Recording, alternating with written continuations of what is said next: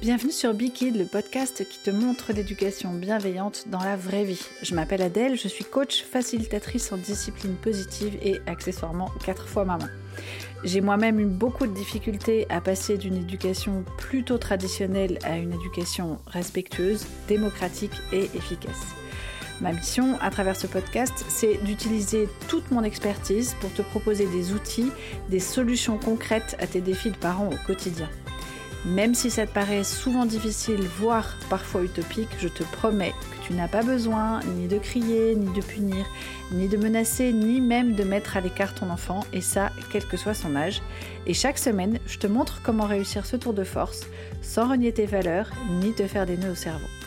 Pour moi, la vie de parent, ça doit être aussi et principalement du fun et des moments de partage.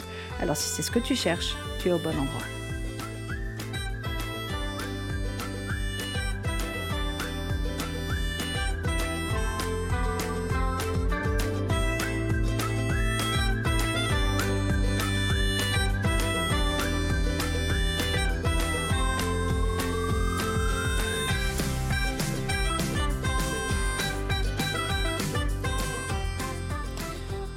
J'ai le plaisir d'interviewer Rokia, que tu connais peut-être sous, le nom euh, sur Insta de Miss Psychomote. Rokia est donc psychomotricienne et surtout spécialiste de l'hygiène naturelle infantile et elle a notamment écrit le livre L'hygiène naturelle infantile, mais aussi participé à d'autres ouvrages comme le grand guide de mon bébé de 0 à 3 ans. J'adore les partages de Rokia qui sont pleins d'astuces concrètes, de bon sens, mais surtout de bienveillance, que ce soit envers les parents ou envers les enfants. Et personnellement, j'avoue que j'avais une vision très archaïque de l'hygiène naturelle infantile. J'avais beaucoup de fausses croyances, beaucoup d'a priori. Et je suis donc plus que ravie d'avoir, grâce à Arokia, comblé mes lacunes dans la matière. Et j'espère que toi aussi, tu vas en apprendre autant que moi. On a donc parlé de pipi, de caca, d'hygiène naturelle infantile bien sûr, mais aussi d'entrée à l'école, d'énurésie nocturne et des solutions que tu vas pouvoir explorer pour améliorer la, la situation et celles qui seront plutôt contre-productives du genre la punition. Tu m'as vu arriver avec mes gros sabots. Je te souhaite donc une excellente écoute en compagnie de Rokia.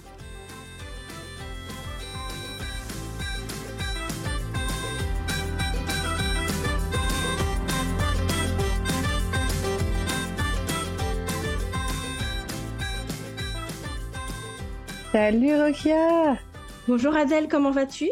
Ça va bien et toi? Ça va. Merci beaucoup d'être là. Eh bien, ça, avec plaisir. Est-ce que tu peux commencer par euh, te présenter et nous raconter un petit peu ton parcours, même si j'imagine que tu l'as déjà fait plusieurs fois? Oui, alors euh, je m'appelle Rokia Hossein, je suis psychomotricienne et euh, je suis également autrice du livre qui s'appelle L'hygiène naturelle infantile, donc paru en 2021, donc chez Le Duc. C'est mon premier livre. Euh, et euh, il traite euh, de l'accompagnement du besoin d'élimination de l'enfant. Clairement, il parle de pipi caca du petit, de comment on peut retirer la couche de l'enfant. c'est vrai que c'est un livre assez plutôt théorique. Vraiment, c'est pour asseoir vraiment les, les, bases. Et à côté de ça, en effet, j'accompagne aussi les familles donc, en tant que psychomotricienne, mais plus là dans le champ de l'accompagnement parental euh, pour les questions de continence. Quand j'ai créé, euh, enfin quand j'ai commencé plutôt les, euh, les consultations principalement en visio pour la continence, puisque c'est des accompagnements parentaux, donc j'ai pas besoin de voir l'enfant. Je précise, je ne, je ne mets pas l'enfant sur le pot pendant les consultations, c'est pas l'objet de la consultation. ce qu'il y a, c'est, je pensais que j'allais avoir beaucoup de parents qui allaient me demander bah, je veux démarrer l'hygiène naturelle infantile, ça m'intéresse. Euh, comment on fait? Ou mon enfant a six mois, j'aimerais commencer. Mon enfant a neuf mois, j'aimerais commencer. Et en réalité, euh, j'ai euh, beaucoup plus d'enfants, de parents d'enfants qui sont en âge préscolaire. Soit ils mmh. sont allés à l'école, soit ils sont déjà à l'école et qui se retrouvent avec, avec comme principaux motifs que j'ai pu relever, c'est les blocages. Euh, par exemple, des blocages euh, liés à, la selle, c'est-à-dire refus de faire mmh. caca, aussi parfois pipi, euh, en dehors de la couche, donc ils ne veulent pas le pot. Ça peut être justement aussi des enfants qui, les parents appellent ça beaucoup d'accidents, beaucoup de fuites. Moi, dans mon langage, j'appelle des mictions involontaires. et aussi l'énurésie nocturne aussi. Ouais. Ça aussi. Et on est beaucoup, beaucoup loin finalement de l'accompagnement des, bases. Voilà, comment on fait pour euh, retirer de temps en temps les couches, comment on fait, euh, voilà, mon, caca, mon enfant montre des signes, mais je sais pas quoi faire, je le porte dans les bras. voilà, on est très, très loin finalement de ça. Et euh, ces accompagnements-là ont permis aussi que je procède, enfin, je fais également des actions de formation auprès des professionnels, donc soit de la santé, soit de l'enfance. Donc, tu fais des formations dans les écoles, par exemple? Bah, pas encore. Ah, j'adorerais Pas encore, on me le suggère beaucoup aussi, donc ouais, j'aimerais, j'aimerais bien. Donc, finalement, il y a plein, plein de projets qui peuvent s'articuler autour de ce thème-là, qui finalement est un thème tabou et on ne veut pas trop en parler aussi. Moi, c'est ça vraiment qui m'intéressait dans ce que tu proposes, c'est que tu, tu parles d'un sujet très tabou pour beaucoup de gens et beaucoup de familles, avec beaucoup de bienveillance et avec beaucoup de, de naturel en fait. remettre les choses dans le contexte naturel, c'est juste la vie et il faut juste en parler parce que plus c'est tabou et plus ça va être compliqué. Et pourquoi tu penses que les gens viennent moins vers toi pour le sujet de l'hygiène naturelle infantile? Est-ce que c'est pas assez connu? Oui, je pense que peut-être que j'ai que j'ai encore beaucoup de travail dessus à fournir donc pour faire découvrir l'hygiène naturelle infantile et retirer un petit peu ces images de qu'on a en tête, voilà, que c'est peut-être pas pour nous, c'est peut-être pas pour les enfants en Occident, etc. sauf qu'en fait, c'est tout, totalement le contraire. C'est parce que je vois les conséquences plutôt ou les suites logiques, les conséquences logiques euh, de ne pas avoir connu l'hygiène naturelle infantile, donc certaines bases euh, de, du besoin d'élimination.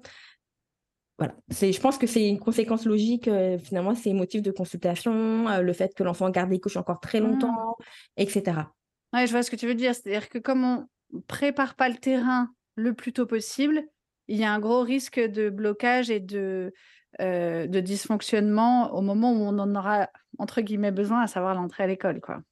Oui, et là, tu, tu, le, tu touches à un sujet très euh, touchy. C'est en fait, euh, c'est pas le parent qui, qui, a besoin. Si le parent, il pouvait ne pas du tout s'en occuper, parfois, je pense qu'il s'en occuperait pas.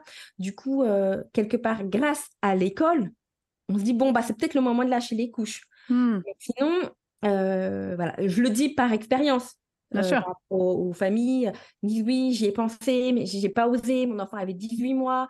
Je me dis bah j'aimerais bien, mais on m'aurait dit peut-être que c'est trop tôt, que je le forcerai. Donc j'ai attendu, j'ai attendu, j'ai attendu, et puis ben, il s'est rien passé, le temps est passé, j'ai eu une autre grossesse, etc., etc. Voilà. J'ai loupé le coche en fait.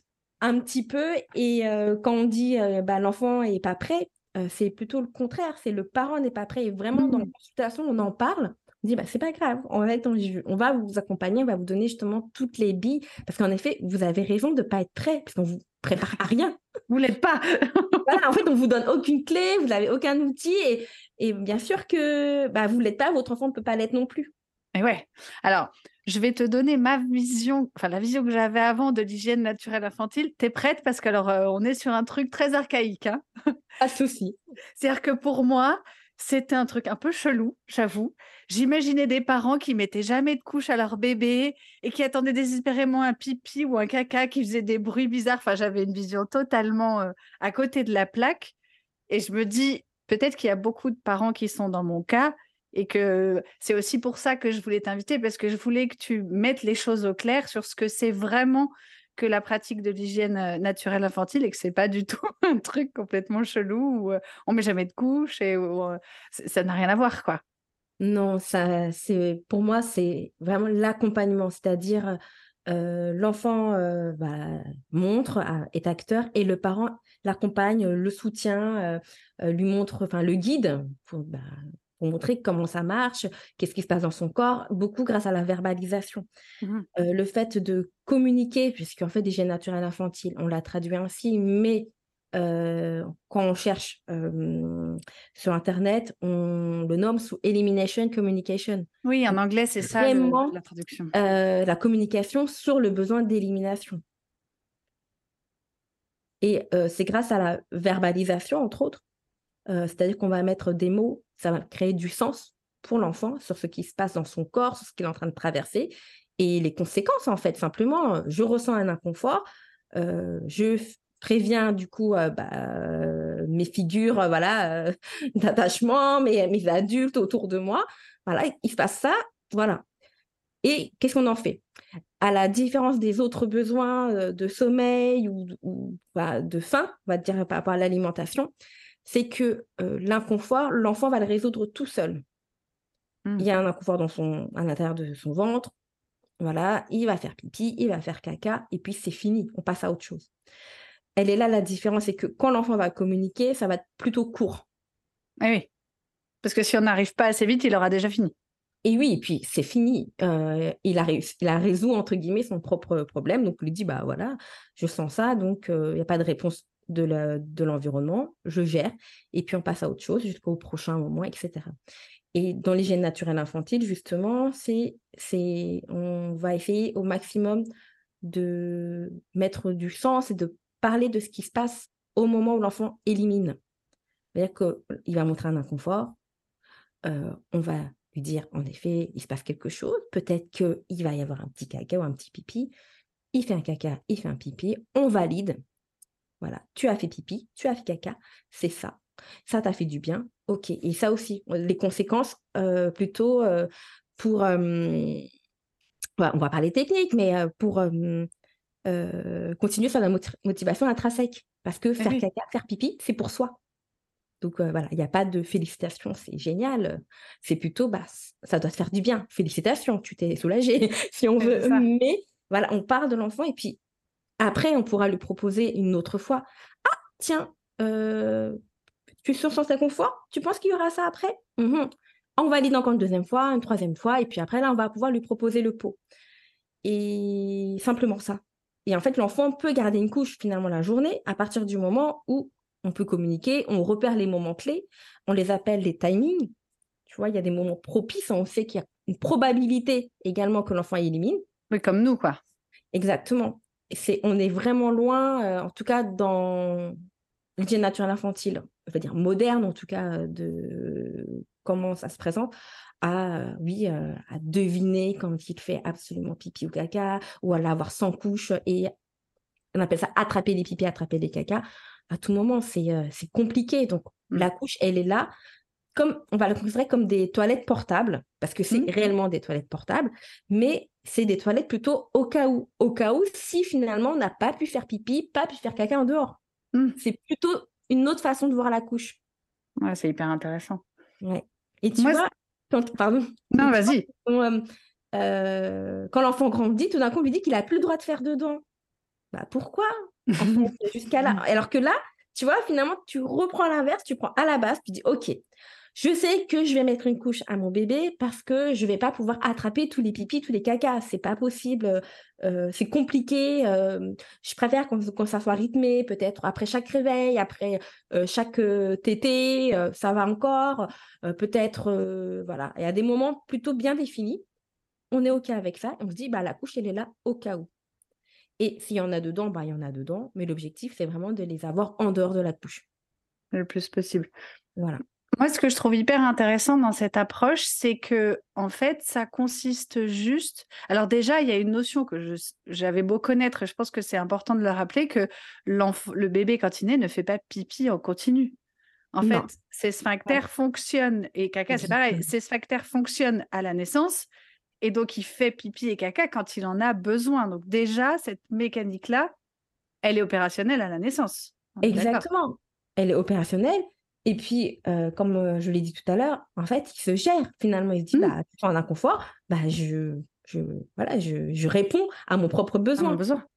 Et du coup, ce que je trouve hyper intéressant, c'est que euh, cette, cette pratique-là remet l'enfant en capacité. Ah oui. C'est lui qui, qui, maîtrise son corps, on lui montre juste que ça se passe comme ça et que ça, il y a un lien de cause à effet sur toutes les choses, mais c'est lui qui maîtrise et c'est lui qui décide. Alors euh, oui, décider, il, y a quand même cette dépendance par rapport à l'environnement, au ah bah, lieu, mais en effet, euh, c'est lui qui va être acteur, qui va prendre son besoin comme un... Bah, qui est en considération, qui fait valoir son besoin en fait. Mmh. Et comme tu le dis, euh, c'est l'enfant voilà qui, qui décide. Euh, moi, souvent dans mes consultations, même quand je les enfants qui sont plus grands, je le dis, hein, ça va être l'enfant qui va, qui va l'amener. Votre enfant, il vous propose ça, on va l'amener. Et en fait, on va éviter. J'aime bien maintenant, je, je vais dans l'humour extrême en disant, bah, vous savez, quand vous parlez à vos enfants, on dirait que vous êtes, en train de faire un exposé PowerPoint. C'est pas possible de parler comme ça à votre enfant. Non, en fait, il va pas être convaincu parce que Choupi fait pipi au pot, euh, il va pas être convaincu. J'adore. et en fait, j'en dit, on va justement mettre euh, des mots sur ce qu'il vit déjà. Hmm. Et on va surtout peut-être proposer des jeux, des manipulations pour que l'enfant comprenne que ça prenne sens dans son corps, sur les tensions musculaires, sur euh, pourquoi on choisit telle position, etc. Et en fait, on va toujours euh, parler à l'enfant du type Ah, bah en fait, j'ai une révélation. Ouais. J'ai compris ça. Toi aussi ah, et l'enfant, il est convaincu après par lui-même. Après, quand il y a des enfants plus grands, je précise aussi, ou des habitudes, parce que les habitudes, c'est des choses qui se sont répétées, hein, simplement. Après, on dit mauvaise ou bonne habitude en fonction de finalement des mmh. conséquences. Et du coup, en parlant de mauvaises habitudes, eh ben, c'est plutôt dur, tu me le confirmeras, à euh, retravailler dessus. Ça veut qu'il faut mmh. revenir un peu au plus loin, plus loin, en arrière, etc. Et faut effacer pour recommencer. Mmh. Exactement.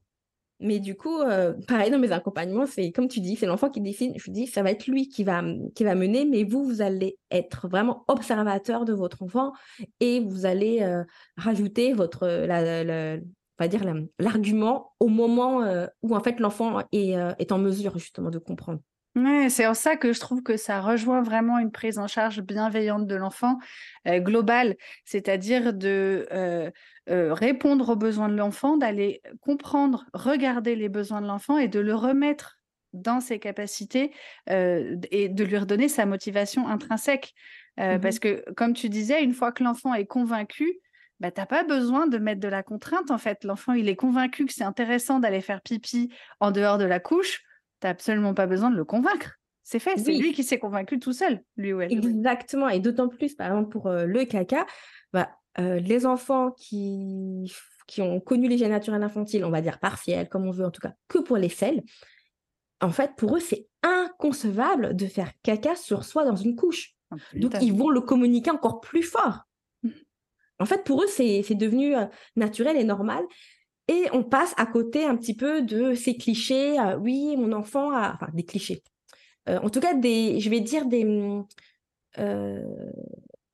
des difficultés, parce que je ne trouve pas de terme exact, mais des difficultés occidentales, quoi. Je vais dire ça comme ça, parce que la peur de faire caca, de perdre une partie de soi, je vais vous dire, ceux qui font l'hygiène naturelle infantile ne se sont jamais posé la question. Hein.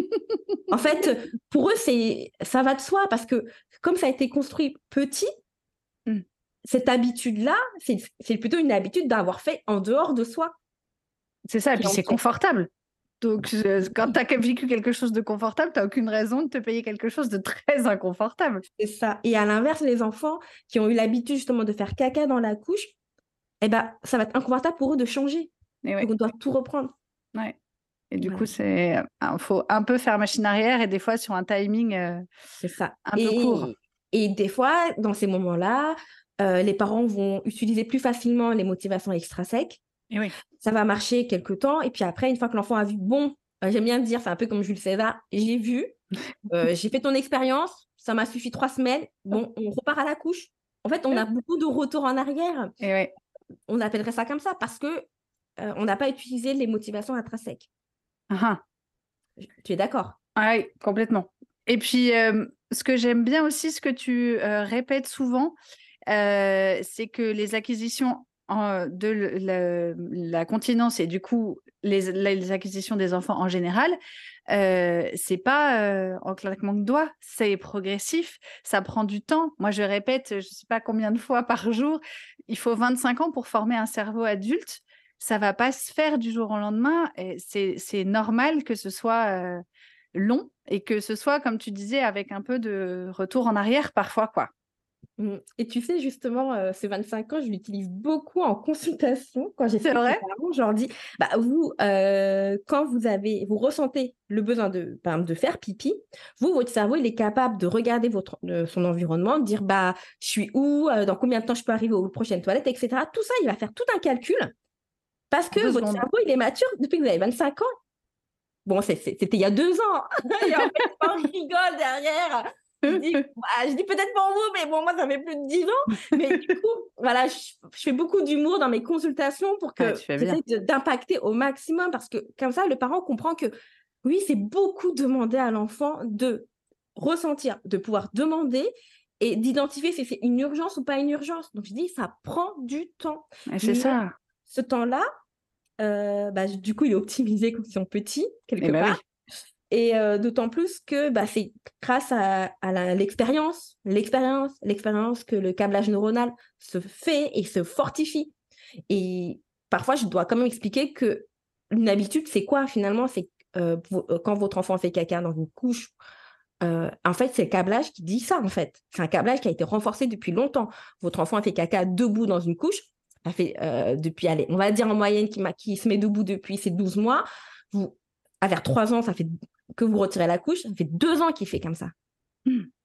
Le câblage, il, il, est, il, est, scellé, la cavie, en fait. Euh, c'est ça. Je dis pas scellé, mais tu vois un peu l'idée ben, Ça veut dire qu'il va falloir du temps pour refaire la machine arrière après. Quoi. Voilà, c'est ça. L'hygiène naturelle infantile crée finalement les, les bonnes autoroutes d'emblée, en fait. Donc, en fait, plus tôt on commence, et plus on a de chances que ça se passe bien. Exactement. Et en fait, on donne l'opportunité à l'enfant aussi, parce qu'il est petit, bah, de se tromper. Mais plus facilement. On lui laisse plus de chances quelque part de se tromper et de se réajuster que quand un enfant il va aller à l'école dans trois semaines. Mais ouais. Il y avait un de tes posts qui m'avait frappé parce que je ne l'avais pas envisagé comme ça, où tu listais toutes les compétences qu'il faut à un enfant donc de trois ans pour pouvoir demander et aller faire pipi à l'école tout ce qu'il faut qu'il sache faire en, termes de déboutonnage, de demander, de d'attraper le papier. De... Et là, je me suis dit, mais en fait, on, a du mal à se rendre compte à quel point on leur en demande beaucoup si petit et du coup, parfois, en un temps si court. Parce que... C'est plutôt ça, si petit et dans un temps court. C'est les deux ensemble. Euh, parce que forcément, quand on, euh, présente euh, le pot ou quand même un enfant qui est habitué à se déshabiller tout seul, en dehors de la continence, c'est déjà un plus qu'il a déjà. Bah, bien sûr. En fait, c'est un petit peu l'idée d'expliquer à l'enfant comment utiliser papier toilette. voilà, c'est déjà des petits plus, des petits plus, parce que quand on parle continence, on imagine que le résultat, c'est-à-dire bah, le, pipi ou le caca dans le pot ou dans les mmh. toilettes. On ne pense pas à tout ce qu'il y a autour qui ferait que si l'enfant est à l'aise, il va peut-être le faire. Si l'enfant est mal à l'aise avec toutes ses compétences annexes, il va peut-être pas le faire. Oui, il va pas pouvoir. Oui, il va se dire, en fait, la tâche est trop grande pour moi. D'habitude, à la maison, c'est mes parents qui, se chargent de tout. Et là, d'un coup, il faut que je fasse tout tout, seul. Et c'est vrai qu'on on a tendance à perdre de vue tout ça. Ça, mmh. plus tout ce qu'on leur demande de concentration dans une ah bah journée d'école, à, des tout petits, parce qu'ils commencent maintenant l'école à trois ans, c'est quand même hyper jeune. Et c'est vrai que c'est un, un énorme intérêt de commencer le plus tôt possible pour pouvoir prendre son temps, expérimenter, valider tout ça en amont progressivement. C'est vrai qu'après coup, je me dis, mais c'est génial, pourquoi j'ai pas fait ça? Oui, et puis l'objectif du poste, c'était pas dire, oh là là, ça fait peur, c'est plutôt dire, en fait, si votre enfant pour l'instant ne fait pas pipi ou caca aux toilettes, bah, c'est pas grave, parce que peut-être qu'il sait déjà faire ça, ça, ça, ça, ça. Et oui, et que du coup, le pipi aux toilettes, c'est la marche d'après. Voilà, on va dire, c'est plutôt ça. C'est pas l'objectif de tout savoir faire. Et puis, c'était surtout parce que le délai, il est court. Je dis, bah, au moins miser sur une de ces compétences-là à la maison. Vous là, vous avez une semaine, deux semaines, il va peut-être pas faire piper au pot, mais c'est pas grave. Entraînez-le à, retirer le bouton. Bah, peut-être mettez pas de bouton tout simplement. Oui, entraînez-le à, déchirer le papier, euh, voilà, euh, autour de la main pour que ça fasse une bonne, une bonne quantité. Entraînez-le à baisser le pantalon euh, jusqu'aux chevilles et pas à retirer tout en entier parce qu'à l'école, il a les chaussures, donc il va peut-être pas retirer les chaussures et, les, euh, le pantalon en entier. Donc, c'est des petites compétences qu'on peut faire en annexe euh, si on n'est pas encore à l'aise, on va dire, ou si on sent qu'on n'est pas encore totalement prêt pour le pipi, le caca, waouh, à l'intérieur de la cuvette. Ouais, c'est tout un tas de compétences qu'il faut prendre le temps d'acquérir. Alors, je pense qu'on a tous des exemples d'enfants qui ont abandonné la couche comme ça du jour au lendemain, nuit et jour. Alors, je ne sais pas si je rentre dans les statistiques, tu vas me dire, mais moi, sur les quatre, j'en ai un qui a fait ça. Tous les autres, pas du tout. Hein. Absolument pas. Alors, je pense que je dois avoir un biais de recrutement. ah oui, forcément. forcément. Parce que toi, tu as beaucoup de problèmes. mais en fait, quand j'interroge aussi les familles, sur ce point-là, c'est elles ont mis des choses en place sans savoir qu'elles ont mis des choses en place. Mmh. Ça peut être juste d'avoir verbalisé et d'être arrivé au bon moment au niveau de la, fenêtre d'intérêt de l'enfant. Il y a ça aussi, c'est qu'on arrivait vraiment au bon moment et on a expliqué à l'enfant ce qui se passe. Et l'enfant était OK, là d'accord, là ça m'intéresse ce que tu me racontes là. D'accord, il se passe ça euh, quand je suis sur le pot. Ah, je pipi. Puis le parent a dit oui. Peut-être que le parent a fait, euh, a expliqué un oui, tu vois, c'est ça faire pipi. Peut-être tu pourras recommencer la prochaine fois. Ça s'est bien passé, une bonne expérience, une deuxième bonne expérience, troisième, et ben il continue. Mmh c'est aussi arriver au bon moment, ça joue, mais sauf qu'en fait, on ne peut pas le prévoir, ce bon moment. Et on ne sait pas comment les parents ont amené ça aussi. Et quand on interroge, beaucoup de parents, ils ont vraiment des, une bonne volonté, des bonnes bases, mais ils ne savent pas comment aller jusqu'au bout. Et d'où le fait qu'ils sortent le PowerPoint après. que ça, bon, on a dit que ça marchait pas terrible. Non, non, non. L'exposé, non, euh, ça convainc pas l'enfant. Et, et même si l'enfant, par exemple, est curieux sur euh, le système digestif, non, non, non. En fait, on va repartir de lui. on parlera de lui, de ses sensations et surtout de soi. Parce qu'il y a ça aussi. Euh, les parents qui sont un peu pudiques aussi, Enfin, mmh. sans forcément être très pudique, hein. c'est juste qu'on n'en parle pas. On va pas dire à nos enfants, je ressens un picotement, ça veut dire que je dois faire pipi. Mmh on n'en parle pas, on dit je vais juste aux toilettes. L'enfant, il ne sait mmh. pas ce qu'on y fait. Euh, il dit on a fait un pipi, on a fait un caca, mais il, ne comprend pas ce qui se passe avant, pourquoi on a eu l'alarme, etc. C'est ça. Et en fait, vraiment, en parlant des sensations, euh, ça aide l'enfant à se dire ah bah moi aussi, c'est ça que je vis. Ouais, c'est vraiment. J'aime beaucoup cette, euh, cette, euh, cette façon de procéder en retournant aux sensations de l'enfant et encore une fois en le, rendant, en le rendant complètement acteur de ce qui se passe et puis surtout sans forcer, quoi. Parce que on est bien d'accord que en règle générale et sur l'acquisition de la, la propreté, c'est pire que mieux parce qu'en plus c'est un sujet dont on, a à un moment donné dans notre vie de parent on a besoin et si là il y a blocage, eh ben on, on est bien embêté. c'est ça ce que j'aime aussi dans les gènes naturels infantiles, c'est que tu vois cette, hum, ce raisonnement un petit peu, euh, il va s'appliquer dans tous les, toutes les actions du quotidien, mais principalement pour la continence, ça va aider l'enfant à trouver en lui les solutions. Hum, parce que en fait, euh, on va faire vraiment les, liens avec les conséquences par rapport à ses sensations. J'aime bien donner cet exemple souvent en consultation. Euh, Mon petit bouchon, lui, il a marché à 18 mois. Donc ça faisait pas très longtemps qu'il court, euh, voilà aussi, et il, a découvert donc la course. C'était sympa, donc il commence à courir euh, autour de la table à manger, donc chez grand-mère. Donc il y avait moi aussi, mais là-bas c'est les années 80-90, donc il y a la moquette par terre. C'est un enfant qui porte pas de couche à, à, deux ans, même pas deux ans, il porte pas de couche, quoi. Euh, voilà, parce qu'en général, il y, y, a les bons timings, il va me communiquer, etc. Sauf que là, ça fait pas longtemps qu'il marche, ça fait pas longtemps qu'il court, donc ça fait pas longtemps qui va euh, comprendre, enfin, qui va identifier la sensation de remplissage de sa vessie en, mode vertical actif, en fait, on va dire comme ça. Ça fait mhm. pas longtemps. Et du coup, je vois, il court et il s'arrête. Bon, moi, je me dis, ah, peut-être que tu as. Et là, je le dis, je, le rigole tout le temps. J'ai dit, à cette époque, j'ai dit, tu as envie de faire pipi? Il me dit, non, j'ai envie de courir. Évidemment. je parle plus d'envie de faire pipi. Tu as bien vu je fais attention, enfin, j'en parle vraiment sur, euh, aussi, on parle vraiment de besoin, c'est un besoin, c'est pas une envie, parce que l'envie, elle va gagner. Hein.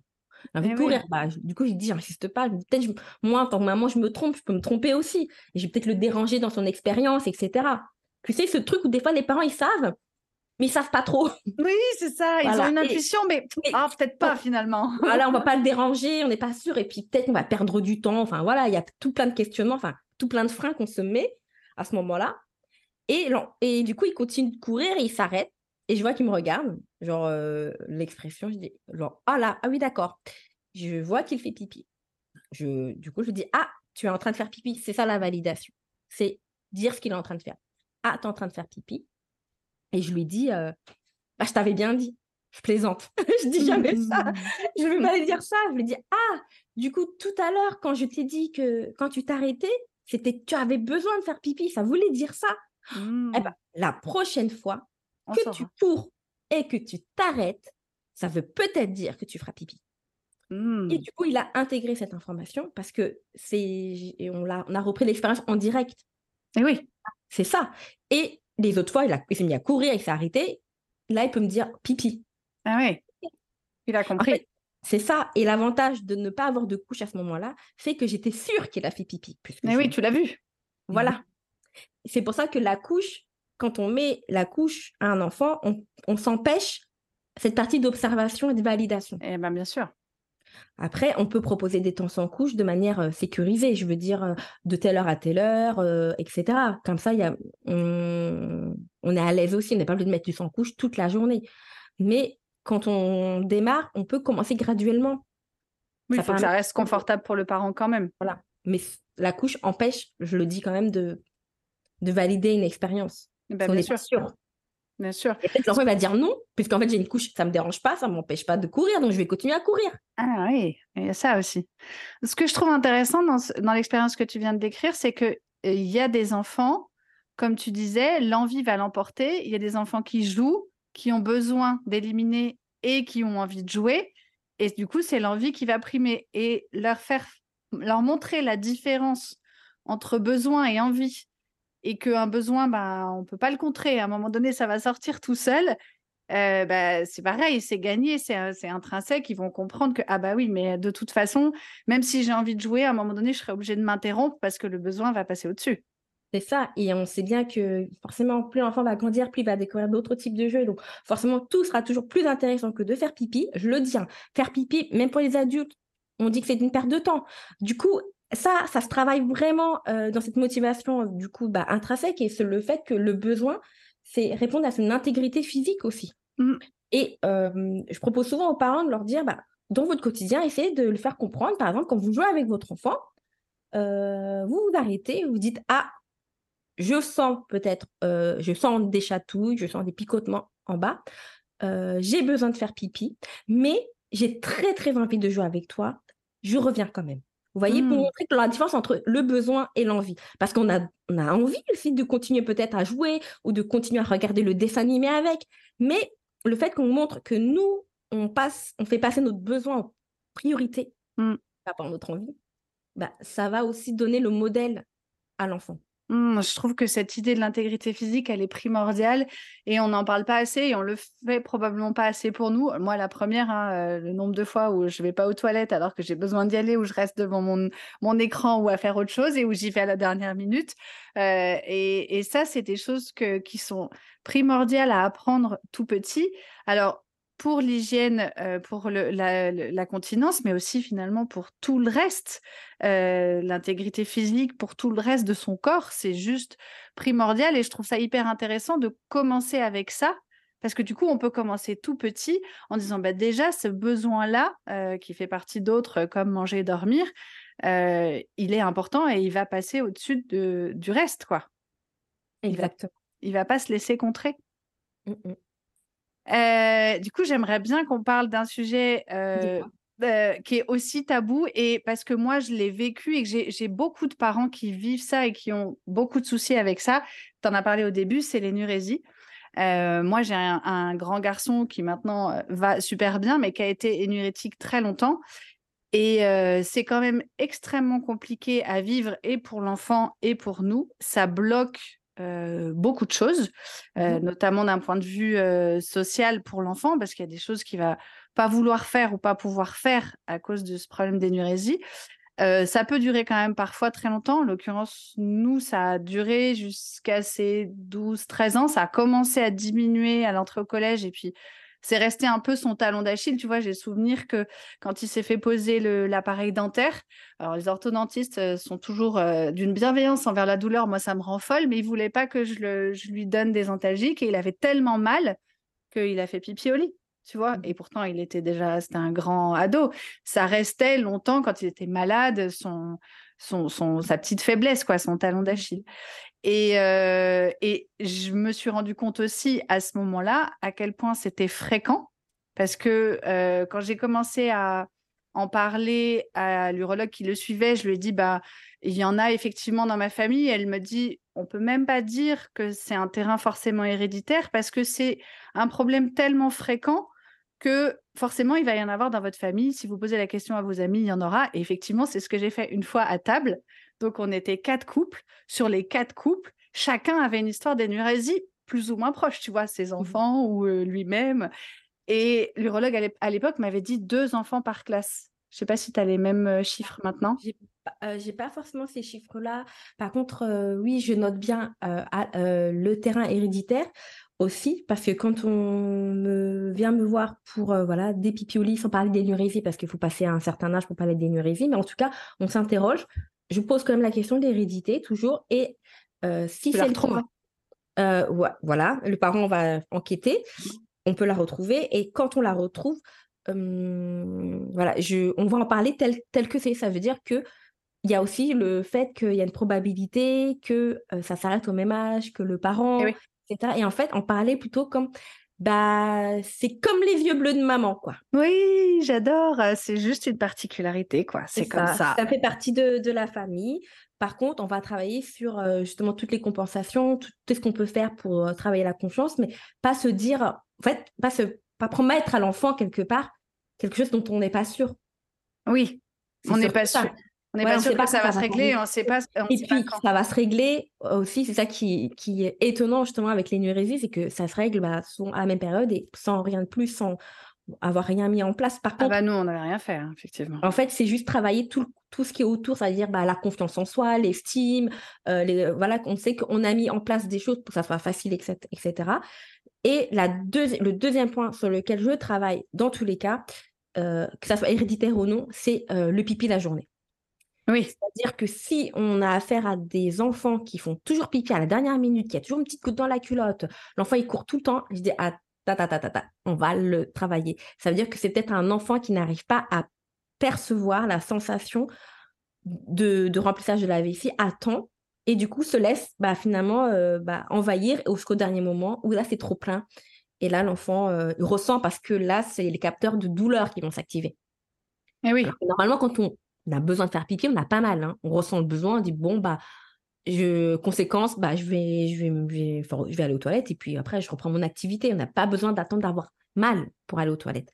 Du coup, ça, on retravaille avec, le, avec l'enfant, avec la famille, pour que l'enfant identifie le besoin quand il se présente. Après, il y a aussi tous les facteurs attentionnels qui sont aussi à, vérifier. Et en fait, euh, soit mettre des automatismes pour euh, que l'enfant se dise, bah, OK, après chaque activité, je scanne un peu ma vessie. J'utilise souvent une bouteille, voilà, euh, parce qu'après, avec des repères visuels, je scanne ma, bouteille en interne pour voir si ce serait peut-être bien le moment d'y aller. Et après, je retourne jouer. C'est juste qu'on ait euh, l'habitude de faire un petit peu une introspection sur soi. C'est comme, bah, je m'arrête. Est-ce que je vais boire un peu ou pas? Est-ce que euh, j'ai besoin de manger un petit peu ou pas? En fait, c'est faire un petit scan euh, pour tous les besoins physiques. Voilà. C'est toujours le même euh, principe de d'intérioriser, de sentir euh, les besoins, où est-ce qu'ils en sont. Effectivement, pour nous, clairement, lui, il avait toujours les, pantalons mouillés tout le temps et il dormait dans son pipi, en fait.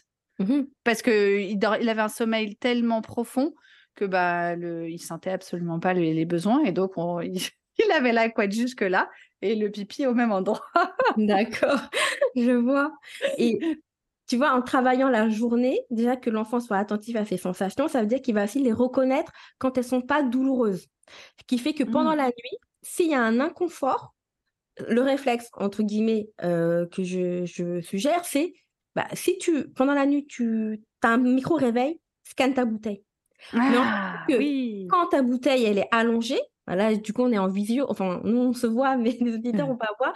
Mais c'est comme si vous remplissiez une bouteille à dire à moitié. Euh, si, on, imagine bien la bouteille euh, remplie et allongée. Voilà. Ouais. En fait, euh, en fait, si tu veux, quand la bouteille, notre bouteille, elle est souvent en mode vertical, on va dire à l'intérieur de nous, ça fait que l'eau, elle touche toute, la, toute une surface commune. Ok. Tu vois?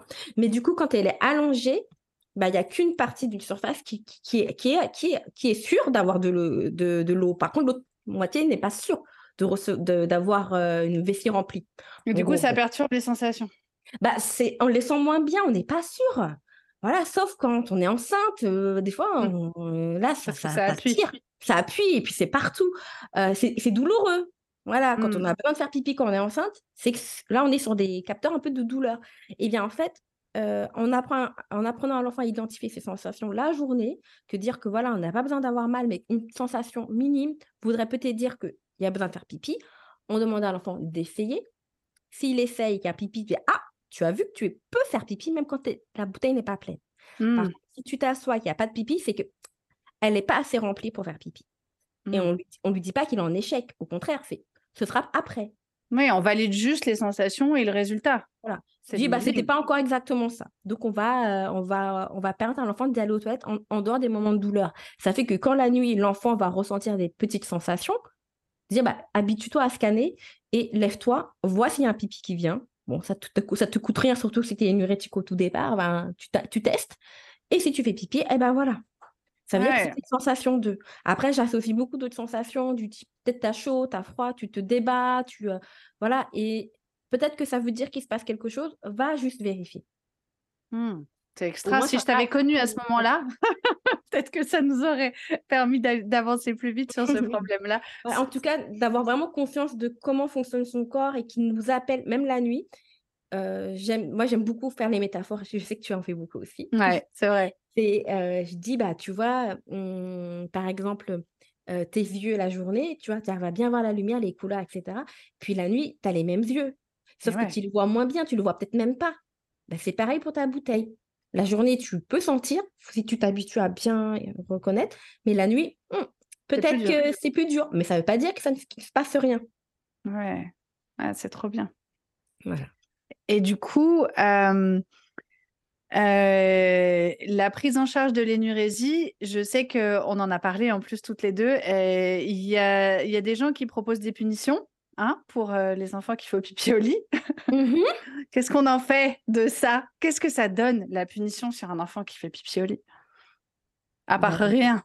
Rien, j'ai envie de dire rien, et puis ça, ça met l'enfant en échec. D'ailleurs, justement, euh, pour euh, éviter aussi l'échec, euh, un mot aussi que j'essaye vraiment de, de travailler, et puis j'essaye de le faire euh, comme je peux, c'est-à-dire euh, avec humour un peu, mais non, on ne se retient pas. Je suis désolée, Adèle et moi, là, on ne- n'est pas en train de se retenir de ne pas faire pipi. Du coup, en fait, on n'a aucun mérite toutes les deux à ne pas faire pipi. Mais non. Tu vois, déjà, la- déjà, c'est Ouais. une grande base parce que beaucoup, on part sur oui, mon enfant se retient, mon enfant se retient, mais quand je lui demande à toilettes, il ne le fait pas. Ah, attendez, il ne fait pas exprès de se retenir.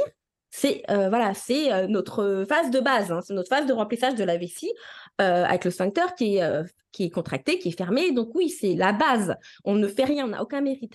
Du coup, avoir cette idée en tête permet aussi à expliquer à l'enfant que tu vois, la nuit, l'enfant, des fois, quand il va pas faire pipi la nuit, il va tout fier. On est d'accord? Ouais. Parce qu'il a, il a obéi, entre guillemets, aux parents qui a dit faut pas faire pipi la nuit, tu dois te Ouais, retenir. Donc l'enfant, il a pas fait pipi, il est content. Mais il a rien fait pour ne pas faire pipi. Ce qui fait que le lendemain soir ou le surlendemain, s'il fait un pipi au lit, Mmh. là, ouf, l'estime, elle tombe de haut. C'est ça. Mais, mais j'ai rien fait de plus? Bah oui, en effet. Donc on va plutôt travailler sur. Alors la nuit, il peut que tu ressentes ça, donc tu vas agir en conséquence. Si tu ressens, tu agis en conséquence. Ouais, Si tu ne ressens rien, peut-être qu'il se passe rien. C'est plutôt ça. Et l'enfant, il est dans le contrôle, quelque part, Ouais. voilà, de, de son corps, dans la maîtrise, dans le fait, OK, je comprends ce qui se passe dans mon corps. Plutôt que, voilà, tu te retiens et puis l'enfant, il est content, mais en fait, il a fait plaisir à ses parents. Euh, il s'est fait peut-être fait plaisir sur le moment, il dit, bah ouais, génial, j'ai réussi, mais en fait, euh, t'as rien fait pour euh, réussir, en fait. Par contre, parce que c'est normal de ne pas faire pipi, en fait. C'est ça le gros problème avec le système de la punition ou de la récompense, parce que finalement, oui. c'est le même système, c'est que ça apporte pas de solution Non, à l'enfant pour changer. C'est ça. Aucune solution. Et euh, l'hygiène naturelle infantile, moi je le dis, aide l'enfant à trouver même des, des solutions en, lui, en fait. C'est-à-dire, voilà, il voit sensations, euh, voilà, comportements à faire, etc. Et après, voilà, si ça marche pas, bah, on va repartir de base et on trouve une solution pour la suite. C'est toujours pareil, il expérimente, il teste des choses, on l'aide à trouver des solutions, on l'aide à trouver ses propres solutions, et au fur et à mesure, c'est comme ça qu'on avance. C'est ça. Et comme tu l'as dit tout à l'heure, c'est vrai que c'est un long processus. Beaucoup de parents s'imaginent qu'une fois que l'enfant va commencer à faire des demandes de toilette, que le parent n'aura plus besoin d'être derrière lui. Euh, spoiler alerte, c'est faux. C'est faux. On va encore être longtemps derrière nos enfants. C'est normal qu'on continue de leur faire des propositions parce qu'il y aura toujours autre chose de plus intéressant que d'aller aux toilettes.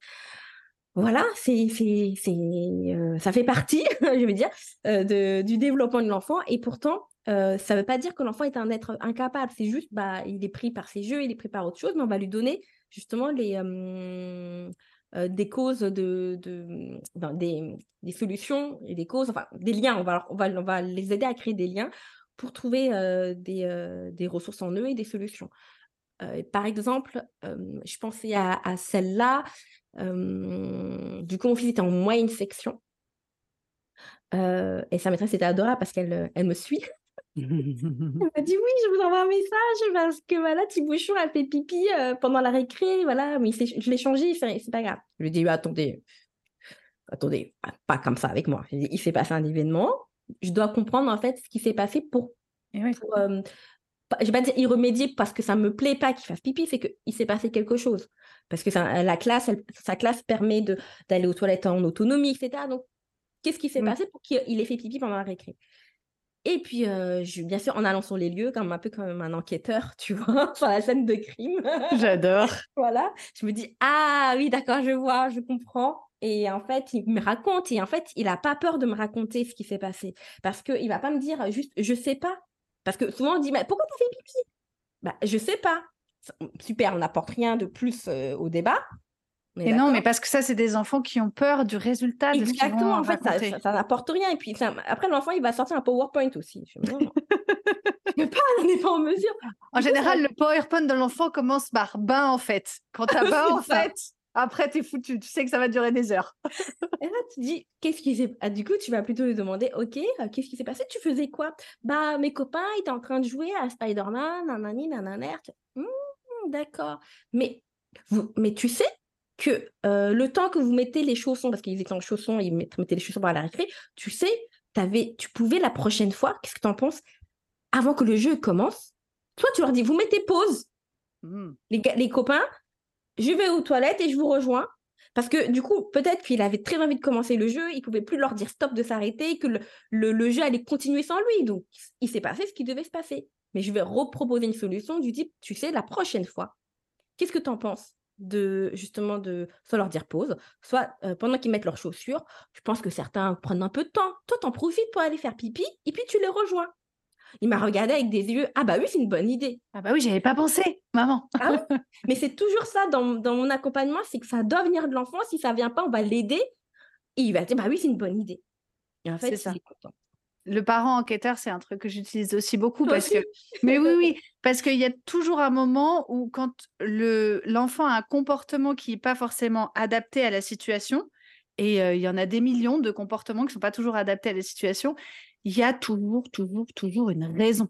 Il y a mmh quelque chose derrière, et c'est pas toujours évident, et c'est des fois juste poser la question à l'enfant en fonction de son âge et de sa situation, tu n'auras pas la réponse. Donc des fois, il faut aller creuser un peu effectivement, demander aux gens autour qu'est-ce qui s'est passé pour, à, un moment donné, proposer à l'enfant est-ce que c'est ça qui s'est passé? Est-ce que c'est ça que tu as senti? Est-ce que tu t'es mis à taper ton copain parce qu'il t'avait pris quelque chose ou parce que tu avais mmh l'impression qu'il s'était moqué?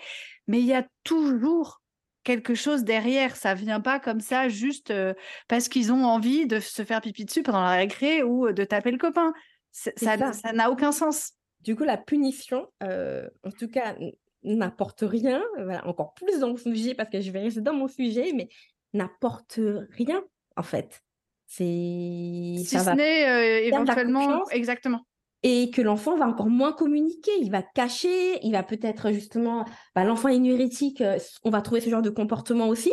du coup, on interroge un peu le contexte familial, l'environnement, justement, euh, même l'éducation qu'est-ce qui s'est passé? Pour que l'enfant décide de cacher ses vêtements souillés, peut-être dans l'armoire, enfin comme s'il ne s'est rien passé, etc. Et en fait, on en trouve bah, parfois, justement, et on interroge, bah oui, peut-être que peut le parent, une fois, c'est vraiment très, très énervé, ça peut se comprendre.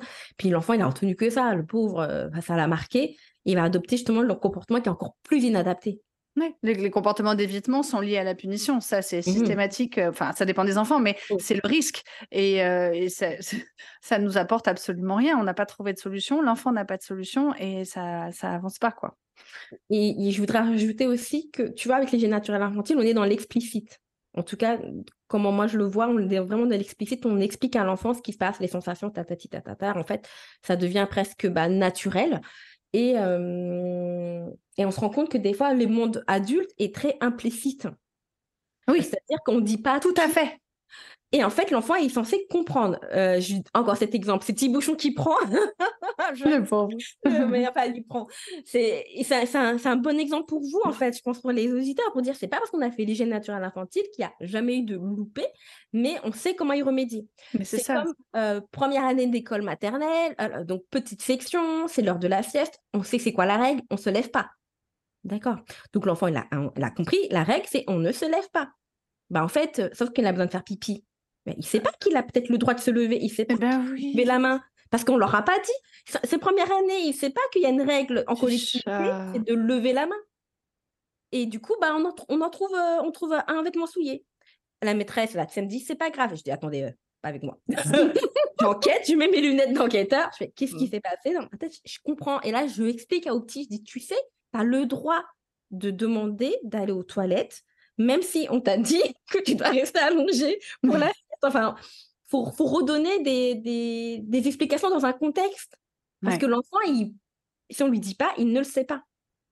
Oui, puis comme on vit quand même dans un monde très euh, où les adultes ont beaucoup de pouvoir et les enfants pas du tout, eh ben c'est normal qu'à un moment donné un enfant ose pas euh, ah demander alors qu'il a besoin de faire pipi ou de faire caca, euh, qu'il n'ose pas des fois dire qu'il est mouillé ou ah oui, ça caca sur lui parce qu'il a peur de se faire gronder au lieu de juste être accompagné pour un change.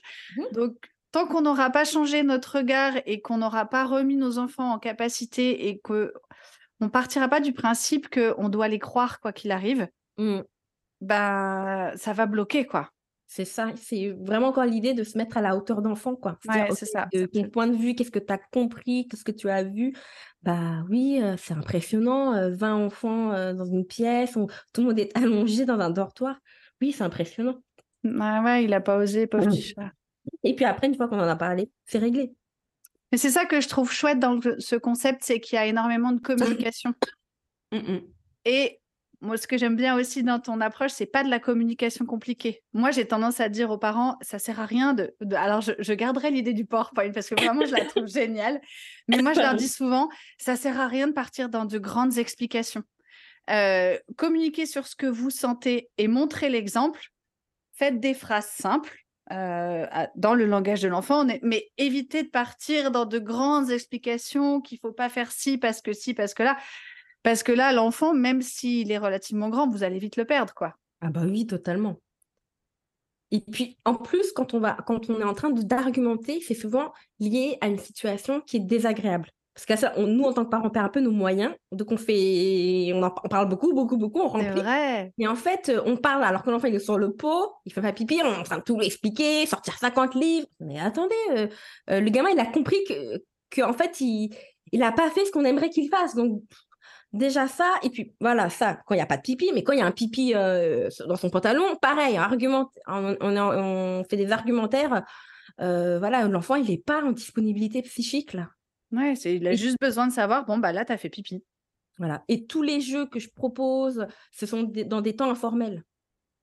Et je demande quand même beaucoup aux parents, c'est pour ça que je fais des accompagnements sans les enfants, parce que je veux que la relation parent-enfant bah, reste, va dire, euh, voilà, que ça soit cool de parler pipi, caca, et que l'enfant ne se dise pas, oh là là, euh, euh, tout le monde est au courant que je fais pas pipi comme il faut. Enfin, mais oui. Parce que moi, du coup, je ne les vois pas, alors que c'est mon métier de les voir, mais je trouve que c'est tellement mieux, parce qu'après, le parent, il, il sort avec plein d'infos, il sort avec plein d'idées de jeu, il va les adapter, il va les mettre à son rythme.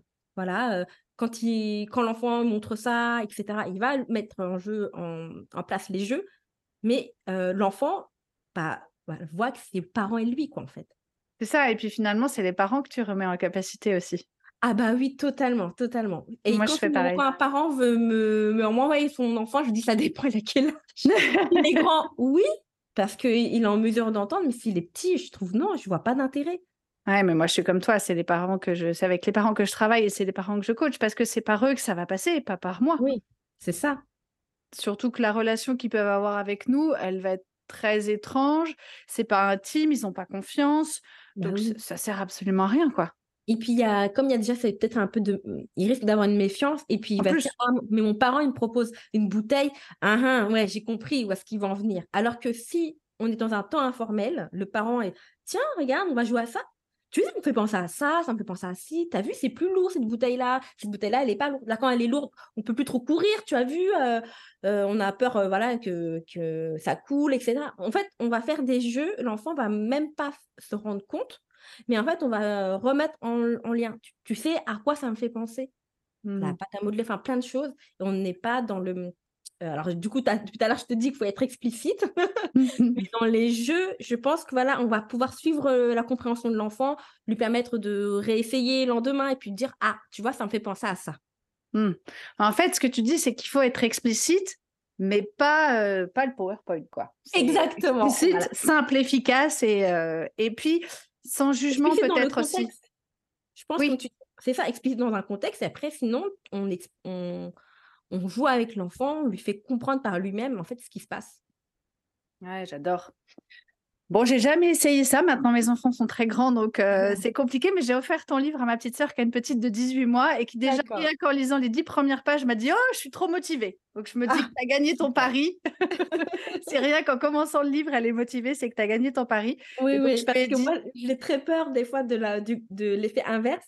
Je crois que j'ai reçu une fois une personne, enfin, elle m'a pas dit directement, c'est, je crois que c'était euh, une, une professionnelle qui a envoyé justement à une collègue professionnelle aussi, peut-être sa supérieure, peut-être, euh, en crèche, etc. Elle m'a dit Ah ben non, euh, euh, ça, va, ça, ça, va nous faire culpabiliser. Je Bah, faut déjà lire avant. Mais sinon, oui. Mais elle l'avait pas lu? Non, elle, ah bah. elle voulait pas. Elle voyait juste, je crois, la préface ou l'intro. J'ai dit Ok, bah, c'est comme ça. Ouais, ça c'est quand même euh, c'est quand même un jugement très à l'emporte-pièce. Bah, lisez d'abord et puis après éventuellement on en parle. ça. Écoute, ma petite sœur en tout cas, elle a été très motivée pour commencer. Sa petite a 18 mois, donc je, je sais que c'est une fenêtre pour toi qui peut être intéressante. Ah donc je me suis dit, oh là là, vite, tiens, je t'offre ça et puis euh, tu me diras ce que ça. Je te ferai un retour, je te dirai ce que ça a donné. Pas de souci. Est-ce que tu es prête pour la dernière question signature? Ah, j'écoute. Est-ce que tu pourrais nous partager un souvenir d'enfance que toi, tu as vécu sur le moment comme quelque chose de très injuste? Tu te dis, les adultes, là, vraiment, ils exagèrent. C'est une bonne question. J'aimerais bien en trouver une en lien avec euh, justement le thème de la continence, parce que on est en plein dedans.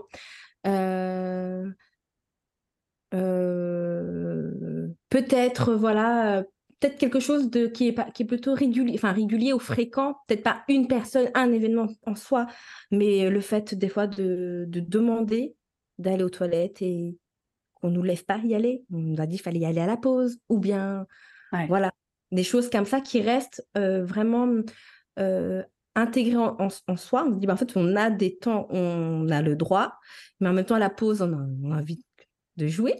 C'est ça. Et en fait, et je pense qu'on l'intègre euh, jusqu'au collège, euh, jusqu'au lycée, justement aussi pour euh, les situations par rapport bah, aux menstrues. Mmh. Aussi, donc peut-être que tu as vu, j'ai participé au documentaire donc la révolution menstruelle de. Oui, il faut absolument que je le regarde. À sur Anne Suzanne. voilà, c'est un vrai vrai sujet et puis qui se retrouve même adulte avec des femmes adultes qui ne vont pas aux toilettes ou quand on y va, on a l'impression qu'on y va beaucoup. voilà, c'est qu'on a des problèmes de vessie ou autre. En fait, le regard finalement sur le droit ou pas le droit de répondre à son besoin, en fait. Ouais, mais ça c'est fou quand il pense. On n'aurait pas le droit de répondre à un besoin.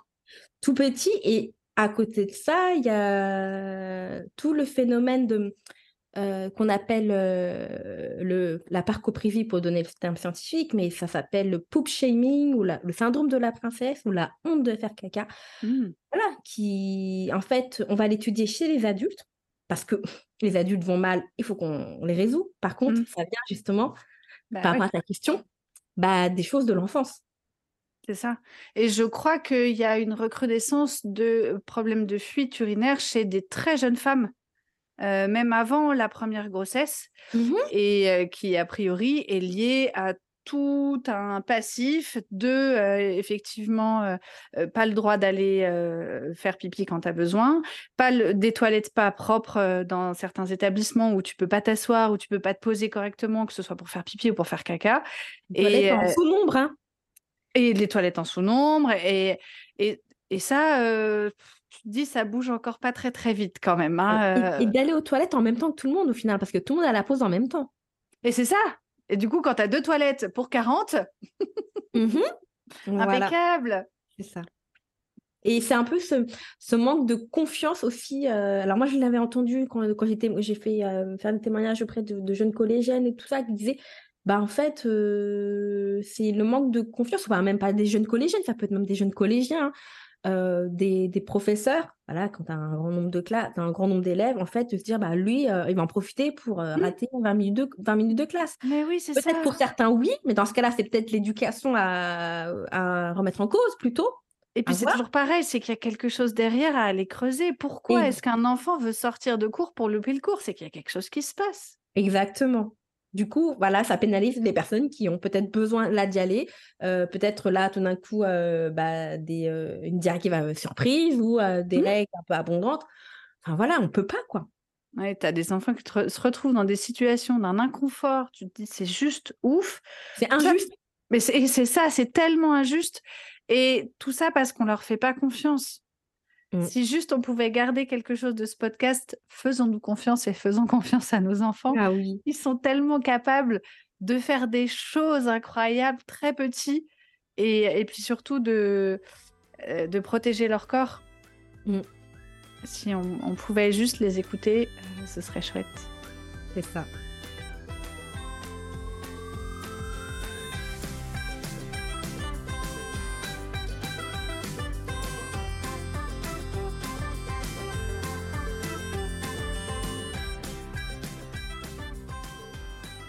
Encore merci Rokia pour cet entretien passionnant. Ce que je retiens de ton expertise, c'est l'importance de se faire confiance et de faire confiance à nos enfants.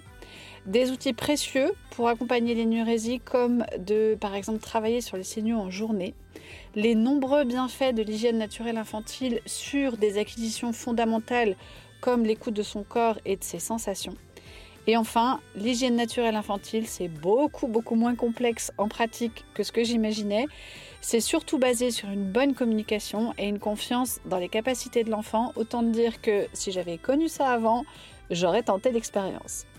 Si tu as envie toi aussi de tenter l'expérience ou juste de prendre des infos sur ce sujet, je te conseille vraiment de t'abonner au compte de Rokia, ne serait-ce que parce que son contenu est drôle, bienveillant, mais aussi de t'offrir son livre, pourquoi pas pour Noël, qui est très concret et tu sais à quel point je milite pour le pratico-pratique.